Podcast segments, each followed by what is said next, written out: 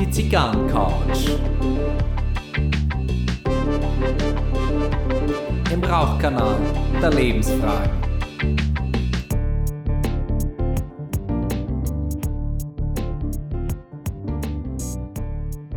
Herzlich willkommen auf der Zigarrencouch. Ich begrüße euch ganz herzlich zu Folge 34 in meinem kleinen Podcast hier. Mein Name ist Gary Leichenfinger und ich äh, freue mich einfach heute wieder eine Folge für euch machen zu dürfen. Jetzt hatte ich so in letzter Zeit überlegt, naja, was, was hast für, für ein Thema, also das in, in Folge 33 mit der Heisenbergschen Unschärfe-Relation, ähm, da weiß nicht, habe ich mich vielleicht ähm, intellektuell ein bisschen überfordert. Und ähm, jetzt äh, würde ich es mir in dieser Folge gerne ein bisschen äh, leichter machen und ähm, in, in, ich erzähle ein bisschen mehr von mir und zwar, äh, was so meine äh, persönliche Whisky-Erfahrung so, so angeht. Das hat vor circa 15 Jahren angefangen. Da, da bin ich ja mal überrascht worden mit einem Glas Artback. Und ähm, Artback ist ein, äh, ist ein Single Malt Scotch und ähm, ja, der ist äh, rauchig wie sonst was. Äh, ich, ich war ähm, völlig erstaunt. Ich konnte nicht unbedingt behaupten, dass das, was ich da gerochen und geschmeckt habe, ähm, dass es mir jetzt unbedingt gut gefallen hat. Aber ich konnte sagen, Mensch, das ist doch wirklich interessant. Also diese, diese ähm, geräucherten Whiskys oder diese getorften Whiskys, muss man es ja eher sagen, ähm, speziell von der Insel Isla äh, bei Schottland, ähm, die sind bekannt dafür, dass die diese most heavily peated Single Scotch Whiskys in the world haben. Und äh, wie machen die das? Also grundsätzlich äh, ein, ein Whisky besteht aus Getreide, das muss irgendwie destilliert werden und das Destillat muss in Europa drei Jahre und ein Tag im Fass liegen, dann ist es offiziell, darf man es als Whisky bezeichnen. In den USA laut Bourbon Act ist das meines Wissens, sind das zwei Jahre, die die drin liegen müssen. Kann aber auch sein, dass sie das mittlerweile wieder verändert haben, aber Gerüchte hört man da immer ziemlich viel. Also sagen wir mal zwei oder vier Jahre, aber ich, wenn ich wetten müsste, würde ich behaupten zwei. Gut, also du erntest das Getreide, ähm, so und da ist ja die Stärke drin. Und diese Stärke, ähm, die musst du ja irgendwie herauslösen und ähm, irgendwie muss das ja zu Alkohol werden und dazu brauchst du Hefe. Also das heißt, man erntet das Getreide und dann ganz klassisch in den Brennereien hat man das früher dann auf, äh, zum Darren auf einem Boden ausgelegt. Und äh, es gibt auch einen Whisky, der heißt äh, Monkey Shoulder, das kommt daher, weil äh, diese Schicht immer, äh, also von dem Getreide, wenn das auf dem Boden auslag, äh, war nie höher als 10 cm und das musste natürlich immer gewendet werden, damit da Luft rankommt. Und das haben MitarbeiterInnen in der Destille gemacht und ähm, von diesem Schaufeln, von dieser Bewegung haben die Schulterschmerzen bekommen. Das war dann die sogenannte Monkey Shoulder. Und ähm, so haben die äh, auch einen Whisky mal ehrenhalber für die Arbeit äh, benannt. Gut, auf jeden Fall, das wird geerntet und äh, dann wird das Getreide ausgelegt und es wird auch immer ein kleines bisschen befeuchtet in der Hoffnung, dass es keimt. Und so die, die, die Faustregel ist, äh, rein optisch gesprochen, äh, sobald äh, das Malz grün wird, na, also wenn, wenn da so diese, diese grünen Keimfäden rauskommen, dann muss man es trocknen. Da ist das Wort Darren äh, dafür da. Und ähm, jetzt, jetzt kann man das rein mit ein bisschen Hitzezufuhr, mit Sonneneinstrahlung kann man das machen. Und auf Eiler darren die eben, indem sie unterhalb dieses Darbodens ähm, eben Torf verbrennen. Und dieser Rauch zieht durch das Getreide durch und da setzt er an. Und also das ist der Punkt, an dem, äh, an dem der Rauch entsteht. Der Rauch entsteht nicht, indem man die Eichenfässer ausbrennt. Das ist auch immer so ein kleiner Mythos. Ähm, es gibt Fasstoastungsaromen und ja, man kann verbranntes Holz auch in einem Whisky rausschmecken. Aber ähm, das Ausbrennen der Fässer, das heißt das Aktivieren, das, das Öffnen der Poren, damit äh, das Destillat mit, der, mit dem Eichenholz äh, in Kontakt treten kann und interagieren und was der dann auch den Geschmack macht, das, das macht keinen rauchigen Geschmack. Also rauchiger, torfig anmutender Geschmack und Geruch in einem Whisky entsteht tatsächlich mit dem Trocknen des Gerstenmalzes. Ähm, vielleicht ein kleiner Unterschied ähm, dazu, ähm, was, was ist, äh, also Scotch ist rein mit Gerste gemacht und ähm, beim amerikanischen Whisky, beim, beim Bourbon, beim Rye, beim American Whisky, jetzt hört es ja schon, da gibt es verschiedene Bezeichnungen.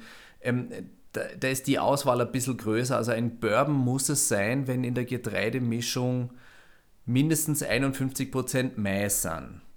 Ein Rye, ein Roggenwhisky, ist es mindestens dann, wenn 51% Roggen in der Getreidemeische drin sind. So, und der Rest, äh, das, das kann sich der Master Distiller selbst überlegen, ähm, ob jetzt dann noch Weizen, Roggen und gemälzte Gerste dazukommen. Ähm, jetzt äh, kleinere Brennereien in den Staaten äh, fangen mittlerweile an, mit Hirsen was zu machen. Der, der Koval, der, der, der hat da was. Äh, ob der jetzt Koval richtig gesprochen ist äh, oder Koval, ich weiß es nicht.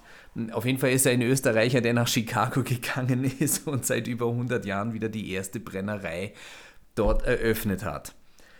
So, wo war ich denn jetzt in meinem ganzen Whisky-Kontext? Achso, wir, wir, wir waren noch, äh, wie, wie der Rauch, wie der Torf ans Getreide rankommt. An der Stelle, kleiner Einschub, ähm, ja, ich, ich rauche eine Indian Motorcycle Robusto.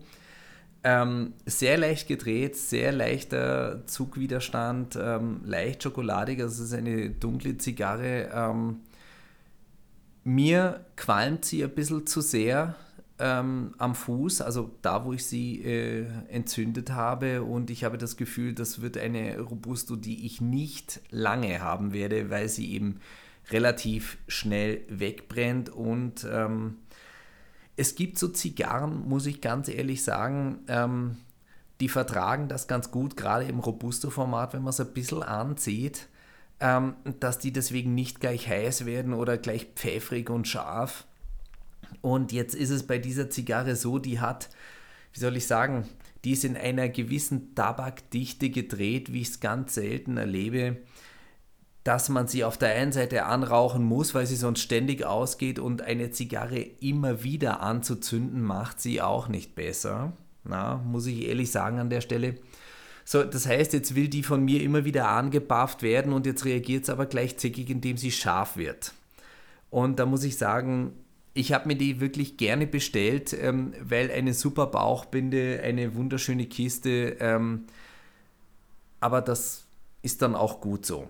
Und was trinke ich? Ihr werdet euch jetzt wundern. Ähm, also, es ist diesmal kein Rye Whisky, sondern tatsächlich trinke ich einen Single Malt Scotch und zwar aus der Brennerei von der Insel Isla, Schottland. Ähm, Brennerei Brook Laddie, wenn ich das jetzt hoffentlich richtig ausgesprochen habe. Ähm, und zwar den Port Charlotte, 10 Jahre alt.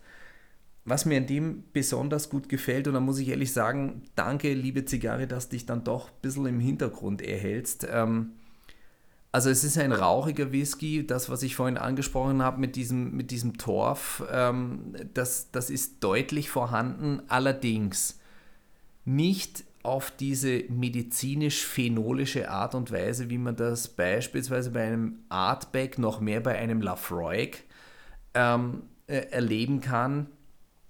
Und äh, daneben lässt der Port Charlotte wirklich Aromen von Vanille, Geschmack nach ähm, getrockneten Zwetschgen ist ein bisschen da. Ähm, ja, insgesamt doch eine, eine angenehme Hintergrundsüße, malzig, wirklich. Also ich habe manchmal, der, der hat einen ein Malzanteil, also eine, eine satte Fülle äh, hinter diesem Rauch, äh, wo ich mich äh, ernsthaft frage, ähm, könnte das nicht am Ende sogar ein Blackbush von Irland sein und den hat man nochmal durchgetorft. Aber wir wissen ja jetzt, nein, es kann nicht sein, es, man kann das Getränk nicht nachträglich nachtorfen. Gut, ein Chemiker wird jetzt widersprechen, aber bisher gemäß den gängigen Verfahren kann man das nicht machen. Ja, und das ist äh, wirklich äh, ein, ein intensiver, ausgeglichener äh, Single Malt, äh, wirklich eine Charakternote und ähm, ich bin froh, dass ich mir jetzt einen äh, besorgt habe, auch ein bisschen in nicht gedenken, er ist ja noch nicht verstorben, aber er hat äh, 2015 hat er seine Rente angetreten. Äh, Jim McEwan, äh, eine, eine Legende, äh, der bei Beaumont auf Isla von, von der Pike auf äh, gelernt hat, ähm, das Whisky-Handwerk zuerst in der Fassherstellung, dann hat er sich nach oben gearbeitet und äh, er war maßgeblich daran beteiligt, die Brennerei Brook Lady wieder nach vorne zu bringen, zu einer Weltmarke zu machen. Und ähm, sie haben das interessant gemacht, sie haben das geschickt gemacht. Ich muss auch ehrlich sagen, ich war ähm, nicht immer so ganz mit einverstanden. Sie haben ein sehr modernes Flaschendesign. Ähm, das ergibt alles Sinn, wenn man, wenn man sich damit äh, befasst. Also zum Beispiel äh, das Flaggschiff der, der Lady, ein nicht getorfter, also nicht ähm, heavily peated äh, Single Malt Scotch, aus dem Haus hat so eine wirklich türkisfarbene Flasche und eine klare, moderne Schrift. Ähm, ich muss ehrlich sagen, ich möchte, wie, wie auch bei Rum und Zigarren, möchte ich auch beim Whisky immer ein bisschen in so eine Welt entführt werden. Bei amerikanischen Destillaten ist es schon ganz gerne, darf es ein bisschen nach Wildem Westen ausschauen. Gut, und die haben das jetzt so gemacht mit diesem Türkis und das Türkis kommt daher, weil in dieser Bucht bei der Insel Eila da gibt es wenige Tage im Jahr, wo das Wasser wohl genau diese Farbe hat. Und ähm, da muss ich ehrlich sagen, okay, da hat man sich wirklich was bei gedacht. Das hat eine, eine Romantik. Sie, sie sprechen hier auf die Seltenheit an und sie riskieren es auch. Und ähm, an dieser Stelle Chapeau und ich wünsche Brooke Lady wirklich äh, viel Erfolg, ähm, dass die, die, die Arbeit von Jim McEwan hier an dieser Stelle äh, weiterzuführen. Es gibt auch ein Buch über Jim McEwan, nicht ganz günstig, ähm, aber das lohnt sich auf alle Fälle zu lesen, ähm, ja, über so einen wahnsinnigen Whisky-Head, ähm, was der gelernt hat und ähm, wie er es auch wieder geschafft hat, eine Brennerei, eine klare Linie zu verpassen. Aber nun weiter. Äh, wir waren im Produktionspunkt, ähm, waren wir an der Stelle, dass das Getreide mit Torfrauch äh, gedarrt, also getrocknet wird. Und danach geht es ans Einmeischen da gibt es jetzt verschiedenste Varianten. Ähm, die, die einen sagen, dass das Wasser wird mit bei 60 Grad erst einmal eingelassen in diesen riesen Bottich, äh, dann, dann, dann wird das alles aufgeweicht, dann wird es wieder abgelassen und für nochmal was verwendet. Also da gibt es wirklich ähm, verschiedenste Varianten, die ich jetzt auch so in aller Ausführlichkeit mit Sicherheit nicht richtig benennen kann. Tatsache ist, kürzen wir es ein bisschen ab, ähm, das Getreide kommt in Wasser und es fängt an, sich die Stärke aus dem Malz herauszulösen. Na? Und dann, äh, und dann wird dem Ganzen, also dann praktisch der Zucker, also das Gerstenmalz ist der Zucker und ähm, dann kommt die Hefe dazu und dann entsteht Alkohol im Schnitt so zwischen 7 und 9%, das ist dann auch das, was man das, äh, das, das Bier nennt. Äh, eigentlich ist es ein Bier, wenn man so möchte. Gut, und dann wird in Schottland zweimal destilliert mit Potstills und dann ist man bei ungefähr mit zweimal Destillation, ja, sind die so ungefähr, ich meine bei 68% Alkohol und ob jetzt die Schotten tatsächlich noch einmal verdünnen müssen, um es dann ins Fass zu bringen, bin ich mir nicht ganz sicher. In Amerika unterscheidet sich auch das. Aber ich möchte jetzt hier auch keine Vorlesung machen. Es geht mir so um die, um die Grundprinzipien.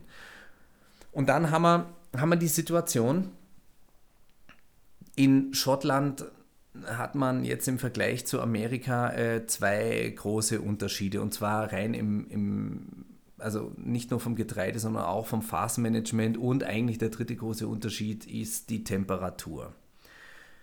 Also noch einmal Getreide. Ähm, in Amerika kannst du eigentlich so viel Getreidemischungen haben, wie du, wie du möchtest. Ähm, grundsätzlich arbeiten sie mit Mais, Roggen, Weizen und Gerste. Scotch ist in Anführungsstrichen nur Gerste. Na? So, in Amerika sind sie gemäß Bourbon Act verpflichtet, dass sie für jede neue Abfüllung ein neues Eichenfass verwenden müssen.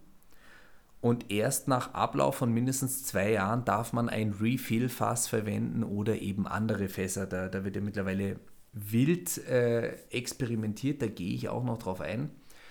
So, und in Schottland ist es so, da hat man äh, lediglich die Vorgabe, ein Getreidebrand, der sich irgendwann mal Whisky nennen möchte, muss drei Jahre und ein Tag im, äh, im Eichenfass gelegen haben, äh, wo auch immer, ist wurscht, aber es muss drin gelegen haben. So, und ähm, da bietet sich natürlich an, diese benutzten Fässer aus den USA zu kaufen. Jetzt haben die Schotten in meinen Augen zwei Nachteile. Der eine ist, äh, sie bekommen selten neue Fässer und ähm, da gibt es auch mittlerweile Forschungsarbeiten dazu, äh, wie oft kann man ein Fass noch einmal ja, aktivieren, wie, wie oft kann man ein Fass wirklich benutzen, wann kommt da noch einmal was raus. Das ist das eine. Das andere ist äh, Temperatur. Noch einmal zum Fass. Wenn ihr euch einmal nebeneinander stellt, das könnt ihr mal, ähm, das müsste eigentlich im Supermarkt relativ gut auszuprobieren sein. Schaut euch einmal an, einen, ja, ich möchte jetzt keine Negativwerbung machen, aber es ist wirklich rein, damit man es einmal optisch hat. Schaut euch einmal im Supermarkt an einen Glen Grant, das ist ein Single Malt Scotch, und stellt einmal eine Flasche Jack Daniels daneben. Der Glen Grant ist mit Sicherheit älter als der Jack Daniels. Aber wenn er da auf die Farbe schaut und die Amerikaner dürfen nicht färben, die Schotten dürfen übrigens, aber sie müssen es dann auf die Flasche schreiben, mit Zuckercouleur nachfärben. So, da sieht man ja schon. Der eine ist heller, der andere ist dunkler. Naja, was, was wird wohl sein? Ähm, am Anfang gibt das Fass halt insgesamt mehr ab als irgendwann einmal später. In den USA kannst du davon ausgehen, dass deine, dass deine Bourbons und äh, Tennessee Whiskys und Rye Whiskys und wie sie alle heißen und Wheat Bourbons und Pipapo, wie sie alle heißen, im Schnitt sind die zwischen, also die wenigsten sind unterhalb oder bei diesen zwei Jahren. Ich hatte einmal einen, da hat es mich gewundert, das war äh, American Barrels, äh, tatsächlich zwei Jahre alt und der hatte wirklich Fassaromen und ich habe mich gefragt, woher hat er die? Sein Geheimnis, sein Erfolg. Auf jeden Fall, meistens sind sie zwischen 4 und 8 Jahren. Also der, der Wild Turkey äh, 101, also 101 Proof, also 50,5% Alkohol, ist ein High Rye Bourbon. Also immer noch Bourbon, aber sehr hoher Roggenanteil hinter dem Mais. Ähm, was würde ich jetzt sagen? Jetzt, jetzt habe ich mich mal selber zum Stolpern gebracht. Ja, genau, der ist acht Jahre alt. Also da sind, ähm, Anteile bis zu acht Jahre drin. Und wenn man jetzt einmal schaut, ähm, leider hat es ja aufgrund des weltweiten Single Malt Booms, ähm, haben die Schotten ein weiteres Problem bekommen naja, ähm, wenn der Abverkauf gerade so groß ist, dann hat, kann man nicht heute mal ganz schnell einen 10, 12, 15, 18, vielleicht sogar 20, 25 Jahre alten äh, Single Malt herstellen. Naja, es braucht ja alles seine Zeit. Und ähm, aber man sieht schon, die, die, die Amerikaner mit ihren frischen Fässern sind so grob zwischen vier und acht Jahren und sind, was Fassaromen angeht, wirklich gut dabei. Also wüsste ich nicht, dass es unbedingt mehr braucht. Und ähm, wenn man sich dann halt äh, Schottland anschaut, ähm, da geht es eigentlich, also ein, ein, ein Zehnjähriger, dem, dem sagt man immer noch Jugend nach, was dann mit zwölf Jahren so einigermaßen nachlässt. Also das ist schon mehr als das Doppelte so, so vom Schnitt, kann man grob behaupten. Und sie haben es wirklich schwer, diese Fassaromen reinzubekommen wenn ihr euch jetzt einmal so ein Diagramm vorstellt, ähm, das hat man auch einmal verglichen. Also, oder ne, lassen wir das Diagramm weg, ganz, ganz einfache Zahlen. Der Angels Share, sagt man ja, ähm, hat, habt ihr vielleicht schon mal gehört, Angels Share ist das, ähm, was sozusagen aus dem Holzfass während der Reifung entflieht an Alkohol und sich also sozusagen in den Himmel aufsteigt und das haben die Engel, deswegen kommen alle Schotten äh, als brave Katholiken äh, kommen es natürlich in den Himmel, weil sie haben ihren Anteil schon bezahlt. Und dieser Angels Share liegt in Schottland bei 3 bis 5 Prozent. Jetzt kann man natürlich sagen, ja, horcher mal her, ein 220 Liter Fass äh, über 15 Jahre, jedes Jahr 5 Prozent, ja, das ist schon was. Ne? Gutes Zeichen, es tut sich was, es findet eine Interaktion zwischen dem Destillat und dem Eichenholz statt. In USA, ich mache jetzt das extremste Gegenbeispiel, das ich kenne, Garrison Brothers in Texas, Angel Share 28,5% jedes Jahr. Da merkt man einfach, also je heißer eine Gegend ist, je trockener, je, jetzt weiß ich nicht, ob ich das Fachwort kenne, ist das jetzt Tiger, Tundra, ich sage einmal, je wüstenartiger ein, ein Klima ist, ähm, desto intensiver ist die, die Interaktion des Destillats mit der Eiche. Ähm, ich wüsste in Europa nur eine Gegend, wo man das ansatzweise äh, imitieren könnte mit guten Ergebnissen. Das wäre die ähm, Sierra Nevada in Spanien. Da könnte ich mir durchaus vorstellen, ähm, dass man da gute Eichenergebnisse bekommt. Hatte ich letztens auch ein Getränk hier im Podcast schon, den Dos Madeiras, ähm, ein Rum. Ist eigentlich, also ist natürlich ein karibisches Destillat, aber es lag in Spanien, eben in der Sierra Nevada, äh, lag es in Fässern. Und ich könnte mir vorstellen, dass diese Gegend in der Zukunft äh, für ähm, Spirituosenhersteller in Europa immer spannender wird.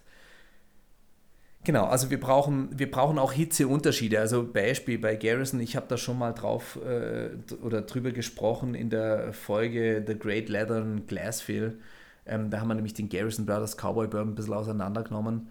Ähm, also es muss trocken sein, ähm, es muss tagsüber heiß sein und es muss aber auch nachts wieder kalt sein. Und ähm, klar, ähm, jetzt ein Diagrammvergleich. Äh, die, die, die Schotten haben ein bisschen so ein Herzflimmern, na?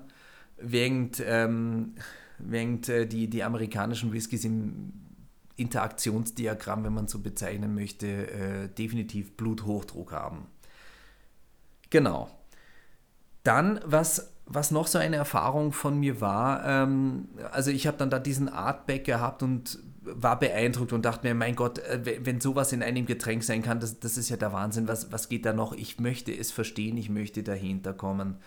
Ich möchte mich weiter damit befassen. Und dann äh, habe ich mir so als äh, wirklich blutiger Anfänger, habe ich mir gedacht, ah, die Schotten, die destillieren ja bloß zweimal. Nein, nein, nein, nein, nein, nein, nein. So ein unsauberes Getränk, das tue ich mir und meinem hübschen Körper nicht an. Ich gehe natürlich zu Irish Whiskey, weil die sind ja triple distilled.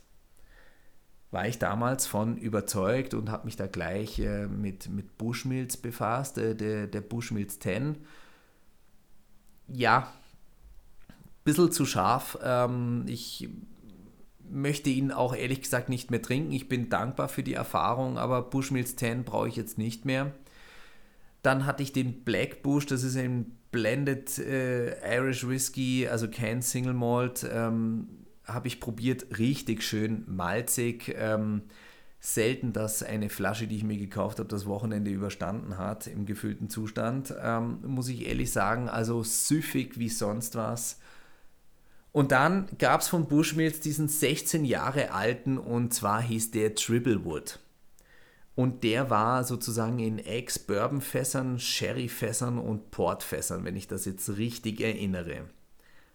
Und das war damals so eine, eine Kuriosität vor, ja, schon circa 14, 15 Jahren. Das war wirklich kurios. Ähm, dass man damit experimentiert und auch der Whisky hatte nicht mehr so diese, diese goldgelbe äh, Farbe, sondern das ist dann schon in so ein Bernstein und noch ein bisschen rötlicher gegangen. Also der, der sah schon super aus und da hat man gemerkt, Moment, da, da kommt jetzt richtig was dahinter. Und ähm, irgendwie muss das so eine Zündung gewesen sein. Mittlerweile gibt es ähm, sämtliche Brennereien in, in, in Schottland. Also es gibt schon fast, ich, ich, ich sage es einmal ein bisschen zynischer, es gibt schon fast keinen Scotch mehr, der nicht irgendwie nach Sherry schmeckt, der nicht irgendwie nach Port schmeckt, ähm, der, der nicht irgendwie in einem Rotweinfass gelegen hat. Ich kann ja diesen Eichenfässern grundsätzlich kann ich ein bisschen was abgewinnen, weil man, man sagt, ähm, die amerikanische Weißeiche ist nicht ganz so tanninstark wie, wie die europäische Eiche. Und das schmeckt man dann schon. Also dieses Prickeln an der, an der Zungenseite, diese, diese Würze, die, wo, da reagierten praktisch unsere ähm, Rezeptoren beim Schmecken und das liebe ich ja schon auch, wenn, wenn einem der, der Mund so, so ein bisschen klebrig wird äh, beim Probieren und das macht schon die europäische Eiche.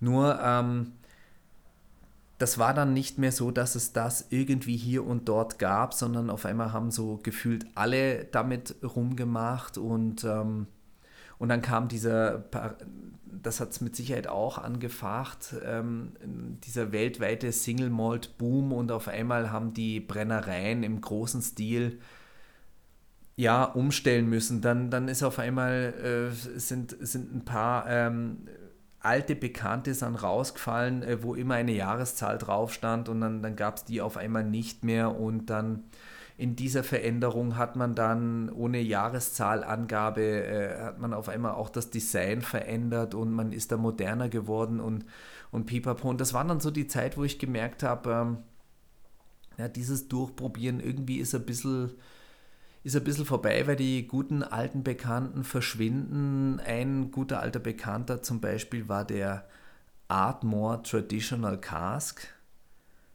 Das war ein ganz ganz ausgewogener, sehr gut gemachter, geradliniger äh, Single Malt Scotch.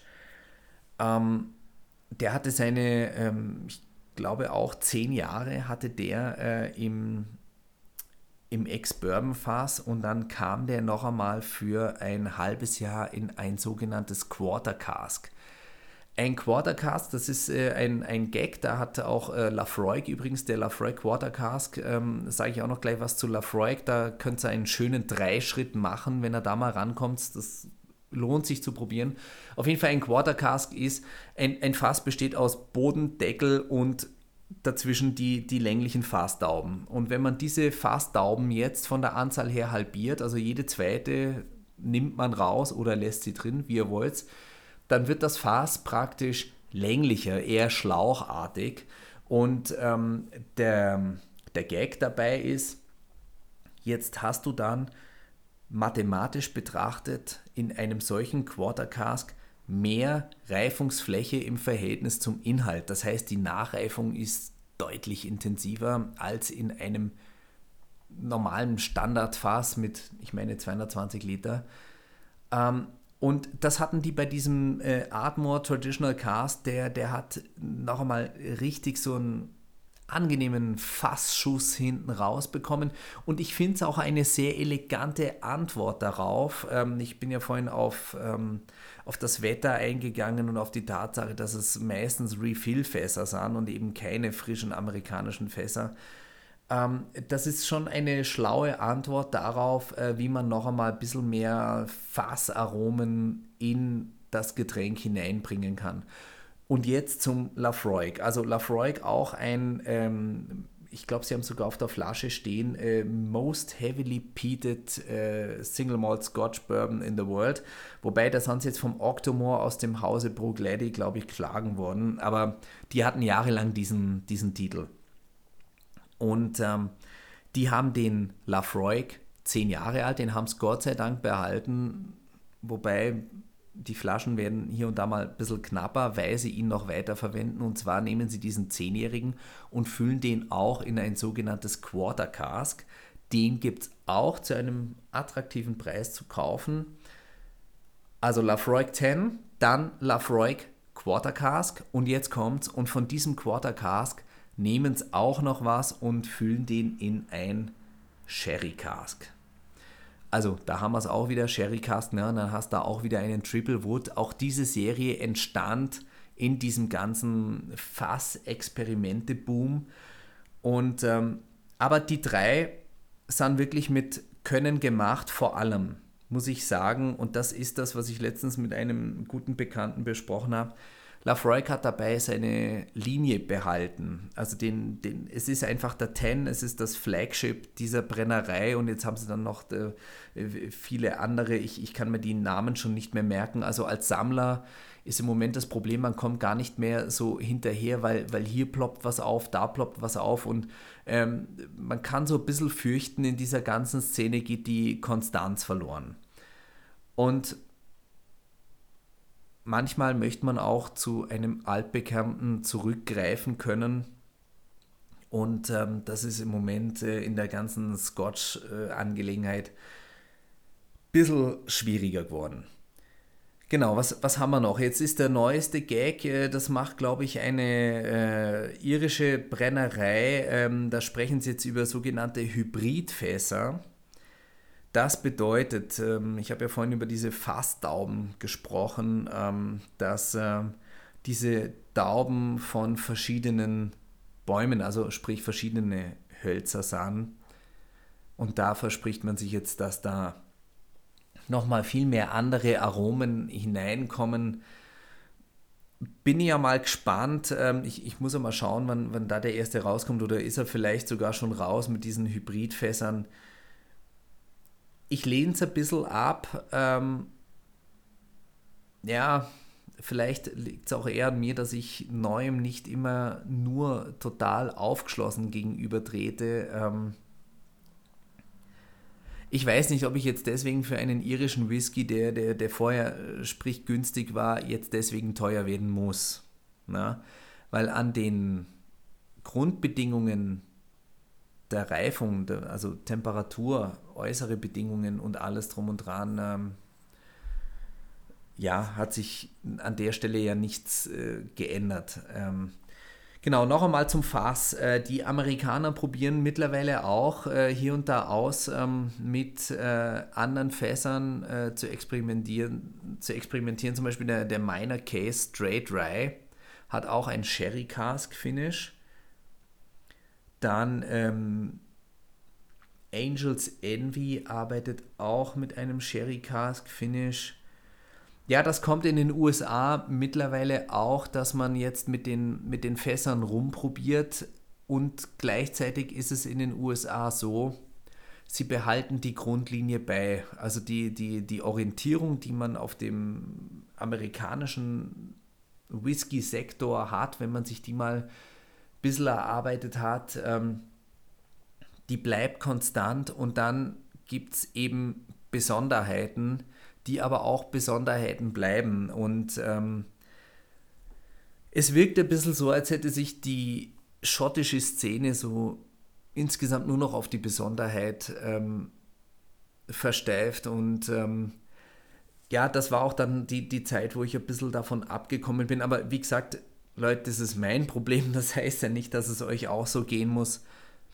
Ich finde nur, ähm, ja, dass Whisky, äh, Zigarren, Rum, Gin, was auch immer, das alles sammelt, äh, nicht sammelt, das bietet sich ja auch immer zum Sammeln und zum Forschen an.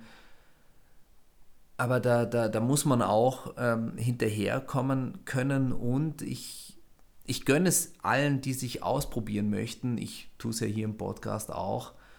Ähm, nur ich muss auch gleichzeitig darauf achten, dass es, also ich spreche jetzt hier von müssen, bitte, das ist jetzt umgangssprachlich. Ich mache kein, äh, kein Pamphlet, ähm, das jetzt irgendetwas zur Pflicht erklärt.